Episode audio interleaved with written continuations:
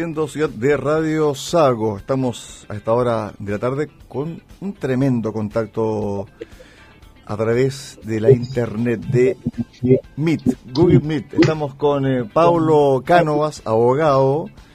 Él es integrante de la agrupación de abogados por libertad y democracia. Bueno, ellos, el día viernes, Pablo Cánovas, junto a otros eh, profesionales, juristas, interpuso un recurso de protección en la Corte de Apelaciones de Santiago en contra de la Convención Constitucional.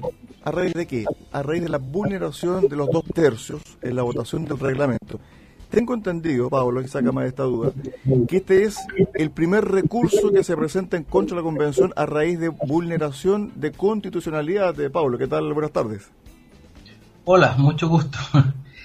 eh, Sí, tengo entendido yo también. Hasta donde yo sé es el primero que se presenta. Y ahora creo que algunos convencionales presentaron otros. Perfecto. Hace unos días. Bueno, me imagino que hay preocupación por parte del mundo del derecho y que siguen muy atentamente lo que está pasando en la convención y donde la votación del reglamento es parte fundamental para el proceso siguiente, que es sobre las normas, ¿cierto?, de la nueva constitución. Ustedes ¿Qué vieron de anómalo con respecto a esa votación, eh, Pablo? Bueno, lo, primero es que nosotros no tenemos, nosotros, los que están habilitados, legitimados, se dice en derecho, para reclamar sobre las normas, son los constituyentes, un quórum específico. Lo que nosotros estamos alegando es que esa decisión que toma la, constituyente está atentando contra nuestros derechos fundamentales. Estamos diciendo que hemos quedado en una condición de desigualdad frente a los constituyentes, ya que nosotros como ciudadanos estamos obligados a respetar la ley y la constitución y aparentemente ellos no. Entonces, más que reclamar por lo que hizo la constituyente estamos alegando sobre nuestros propios derechos. Perfecto. Entonces, cuando, disculpa, cuando ustedes presentaron este recurso de protección, ¿también solicitaron una orden de no innovar? Claro, la orden de no innovar lo que busca es que la discusión que está haciendo, que generó la vulneración, a nuestro, a nuestro entender, se detenga mientras no se resuelva si efectivamente los derechos nuestros está siendo afectado. Ahora le, cuento, digamos que en este momento se han sumado al recurso más de 700 personas, por lo cual aparentemente no es la idea de tres o cuatro abogados, digamos, sino que muchos ciudadanos dijo yo también quiero estar ahí. Y además ahora se agregaron, tengo entendido, dos diputados. Sí, eh, Gonzalo Fonsalía es uno de del oficialismo que se presentó con, si la memoria no me falla, Jorge Alessandri, que anunciaron presentación de un recurso similar al de ustedes. Sí, efectivamente. Ahora, ¿qué es lo que busca esto en el fondo? Que la convención revise nuevamente la votación del reglamento interno? O sea, que la, la convención se sujeta a las mismas reglas que nos sujetamos los ciudadanos. Perfecto. Y, si la constitución dice que la votación es dos tercios, un tercio, que sea dos tercios, un tercio. Que no haya eh, una, un resquicio, una manera, una interpretación para obtener otra cosa. A mí, como ciudadano, me encantaría el día de mañana, si me sacan un parte, que yo sacara una interpretación debajo del sombrero y le dijera, mire, es que no, y no aplica esto. Sea, lo encontramos muy peligroso para un concepto que tiene la actual constitución, que es el 1926, que, que es la seguridad jurídica, que es la confianza. Nosotros, todo el sistema legal se basa en que los ciudadanos confiamos. Confiamos en que las leyes funcionan, confiamos en que los poderes judiciales funcionan y que sabemos que no son perfectos, pero que más o menos es la estructura que debe funcionar. Pero si resulta que los propios órganos del Estado se los saltan, ¿y qué pasa? Bueno, pero además quedan impunes, creemos que estamos generando una sociedad de desconfianza y una sociedad de desconfianza es muy peligrosa. Ya vimos lo que pasó en Iquique. Exacto. Y eso hay un porcentaje de gente, me da la idea que no está creyendo en las instituciones, entonces toma la justicia por mano propia. Ahora bien, con respecto al tema de los convencionales y de, la mesa constituyente, de la mesa de la convención, ¿usted cree que ha habido una interpretación, digámoslo, mañosa de la actual constitución para eh, aplicar ciertas normas que están fuera de rango? Definitivamente. Y eso eh, es lo que se ha llamado los resquicios legales. Y hay, hay momentos en nuestra historia donde se han, se han exaltado los requisitos legales, la, búsqueda de la interpretación, que no es la interpretación eh, adecuada o ajustada. Yo puedo entender que alguien interprete algo para darle un sesgo, pero ya cuando uno dice, bueno, pero esto ya no es interpretación, esto es ir derechamente con el texto, entramos en otra área. Incluso me atrevería a decir que podría, que lo estamos estudiando ser un área penal. Claro, uno podría decir que en Chile eche la ley, eche la trampa, abogado.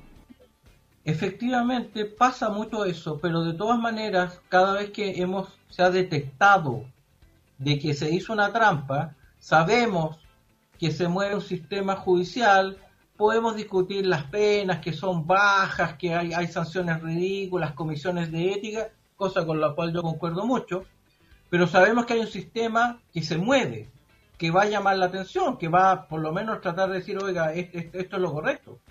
Pero si eso se empieza a minar, entramos en la sociedad de la selva. Ahora bien, cuando comenzó la, la convención y comenzó con muchos problemas, este tema iba a ser un tema muy importante. ¿Por qué? Porque hay muchos ojos viendo observando, analizando y tomando nota de lo que hace la convención día a día. Por lo tanto, no puede ser sorpresa, eh, estimado abogado Cánovas, de que un grupo de profesionales juristas y también de ciudadanos comiencen a interponer recursos en la justicia, incluso llegando al Tribunal Constitucional, por grados de violación flagrante a la Constitución actual, eh, abogado. O sea, no debiera sorprender porque el camino que tiene un ciudadano, el camino que tiene el constituyente está claro. Tiene que juntar 39 votos y ir a la Corte Suprema. Pero ¿qué camino tiene un ciudadano cuando se siente vulnerado? Estos caminos. Recursos de protección y pedir hacer presente a las Cortes de que estimamos que nuestros derechos están vulnerados. Ahora, como toda presentación a los tribunales, es el lado de la Corte decidir, pero por lo menos nosotros tenemos esa convicción y por lo mismo lo planteamos. Anoche, el vicepresidente de la convención, Jaime Baza, dijo que posiblemente en la nueva constitución se podría modificar o acortar la extensión del próximo periodo presidencial. ¿Estás de acuerdo con aquello? No, yo creo que eso es una norma profundamente errónea y que puede generar fuerte caos, porque si hacemos un proceso eleccionario en noviembre, y sale quien salga presidente, da lo mismo. Y, y, la constitución decide, ¿sabes qué más vamos a cambiar el sistema? Y este señor va a estar un año nomás, o esta señora. Bueno, ¿qué queda con la decisión de la población? ¿Para qué hacemos ese acto entonces? Si tiene esta espada de Damocles encima. Yo creo que aquí esto se hizo tan a la rápida que dejó muchas áreas sin resolver. Y esto es lo lamentable, cuando se legisla a la rápida, quedan todas estas puertas que se empiezan a abrir y uno dice, bueno, ¿qué pasa si esto, si esto, si esto? Y, y, para, para la estructura, el ordenamiento jurídico, eso es muy inconveniente, muy inconveniente. Estamos eh, conversando hasta ahora de la tarde con el abogado Pablo Cánovas de la agrupación de abogados por libertad y democracia. Eh, que presentó un recurso de protección el viernes pasado en contra de la Convención Constitucional en la Corte de Relaciones de Santiago. Ya él se refirió eh, más o menos al nivel que se presentó el día viernes por violación de derechos fundamentales, es decir, los convencionales han hecho algo que a nosotros, como ciudadanos normales, no nos cabría o no, no nos, eh, no nos se puede permitir en el fondo, Pablo. Efectivamente, o sea, sería maravilloso que el día de mañana me llegara, no sé, por un impuesto y yo dijera, mire, cambio el relato y ya no le debo el impuesto. o sea, ¿quién no lo haría? Imagínense. Claramente. Ahora bien, uno conversando con los constituyentes, eh, que están en el día a día, que van a las sesiones de manera presencial, etcétera, uno le hace la siguiente pregunta. Esto está ya amañado. Hay, hay indicios de que esto ya viene con un borrador previo, porque esto del reglamento de modificar los dos tercios, de mayoría simple, mayoría, etcétera, uno pudiese decir, esto se está actuando sobre la marcha, pero aparentemente, Pablo, todo indica que hay una especie de, carta de, navegación previa en esto, o, no es así. yo tengo la sensación, porque, por ejemplo, las interpretaciones que se hicieron para saltarse la norma de, de un tercio, dos tercios, son meditadas. Por ejemplo, se dijo, bueno, la constitución dice, habla del reglamento, entonces vamos a hacer varios reglamentos. ¿Qué es eso? Ahí hay, no es algo que se le ocurra a alguien en el momento. Entonces, da la sensación, por lo menos, puedo estar equivocado, pero en una primera, de que efectivamente hay detrás de esto algún tipo de, orden ya pensado de antemano. Ahora bien, con respecto al futuro inmediato, de la convención. Ustedes ya presentaron este escrito. Hoy se sumaron abogados. Me acabas de mencionar de que también están diputados oficialistas. 700 personas se están sumando, ¿cierto?, a este recurso de, de protección. ¿Hacia dónde podría derivar esto? Porque en algún momento esto que está ocurriendo lo va a tener que tomar la Corte Suprema, algo que era previsible, Pablo. Bueno, las alternativas son bueno, la, primera es que la Corte lo declare inadmisible y en ese caso derivaría probablemente al Tribunal Constitucional, donde porque nosotros estimamos que una norma que nos impide reclamar y vulneración de derechos sería claramente contra el Tratado contra Derechos Humanos. Eso sería un lado. La otra es que lo declare inadmisible, se alegue y de todas maneras, cualquiera que sea el resultado, lo resolvería en ese caso la Corte Suprema sea que se acoge o se rechace, porque la parte perdedora, que en este caso probablemente sea si le dan curso la parte de los, de los constituyentes, va a apelar, y si nosotros perdemos probablemente vamos a apelar, así que sí. Y también existe, por lo tanto, y posibilidades también antes de, llegar al Tribunal Constitucional también existen. Son las ambas instancias, ahí habría que ver cómo juega la mecánica, digamos, para ver dónde finalmente radica todo. Algunos convencionales han dicho de que incluso se está llegando a tal punto de que hay normas en los reglamentos que son de fondo y que son vistas solamente por la parte normativa de la Constitución y que incluso están desechando firmas o tratados internacionales que firmó Chile, obviando eso y imponiéndole a los eh, poderes del Estado situaciones que en la práctica hoy no están, eh, Pablo. ¿Cómo es eso? Bueno, eso de partida, cuando se generó este proyecto, quedó claramente de que los tratados internacionales vigentes tenían que ser respetados. Y eso es sentido común, porque imagínense que yo, yo el día de mañana tengo un acuerdo con alguien y porque cambió el propietario o arriendo una casa con todos los instalo algo grande ahí que está inscrito y todo y viene a la vendida, así que bueno, su proyecto lo siento mucho. Nosotros tenemos compromisos con cientos de países que negocian y hacen comercio con nosotros en base a esos acuerdos. Entonces, imagínense si usted de mañana le, compra una casa y, hace todo su parte y la otra, y en un momento el otro le dice, ¿sabe qué más? Bueno, cambió opinión, pues ya así es la vida, lo siento mucho y se la vendía a otro. Eh, eso nos generaría una posición internacional muy, muy poco conveniente y nosotros somos un país pequeño Piense usted lo que acaba de pasar entre Estados Unidos y Francia, gigantes mundiales, por un tema de submarinos con Australia.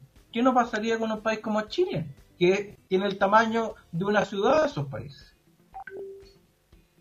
Bueno, una situación que uno realmente veía que se veía venir, valga la redundancia, pero no tan rápidamente, Pablo, ¿ah? porque en el fondo todas estas cosas, uno decía, ¿en, en, qué momento, en qué momento un grupo de personas va a comenzar a recurrir a, los, tribunales por tal o cual motivo que ocurrió en la convención? Y aparentemente esto ya eh, va a ser una bola nieve. ¿ah? Me imagino yo que muchas personas, al igual que ustedes como agrupación, van a tomar carta en el asunto.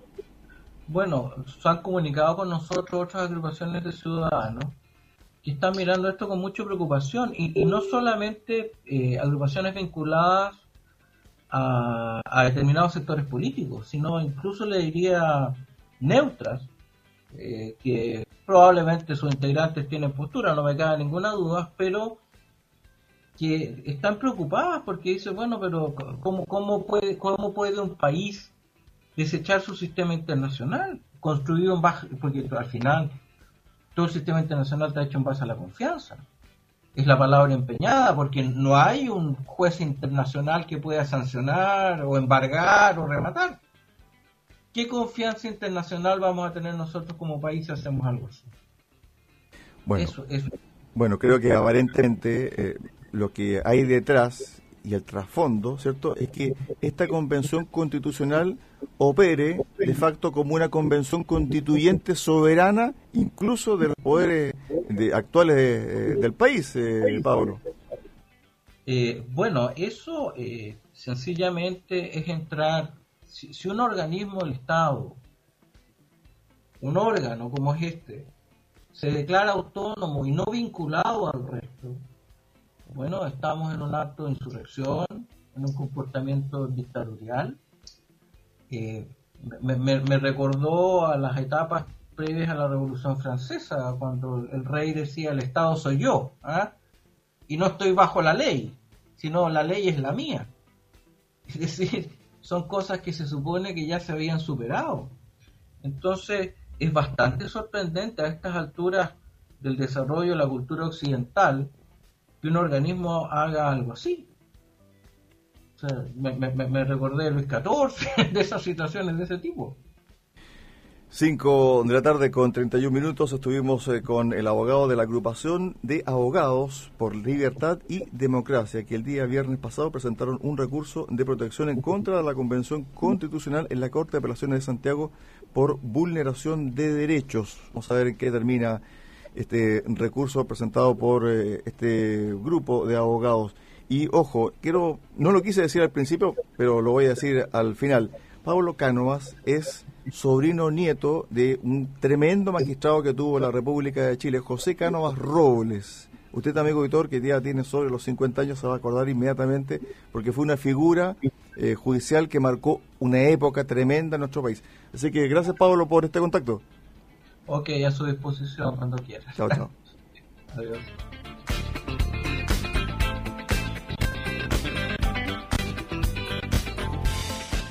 Faltan 28 minutos para las 18 horas, una pausa en Haciendo Ciudad y al regreso tenemos el panel de los candidatos al Parlamento 2021.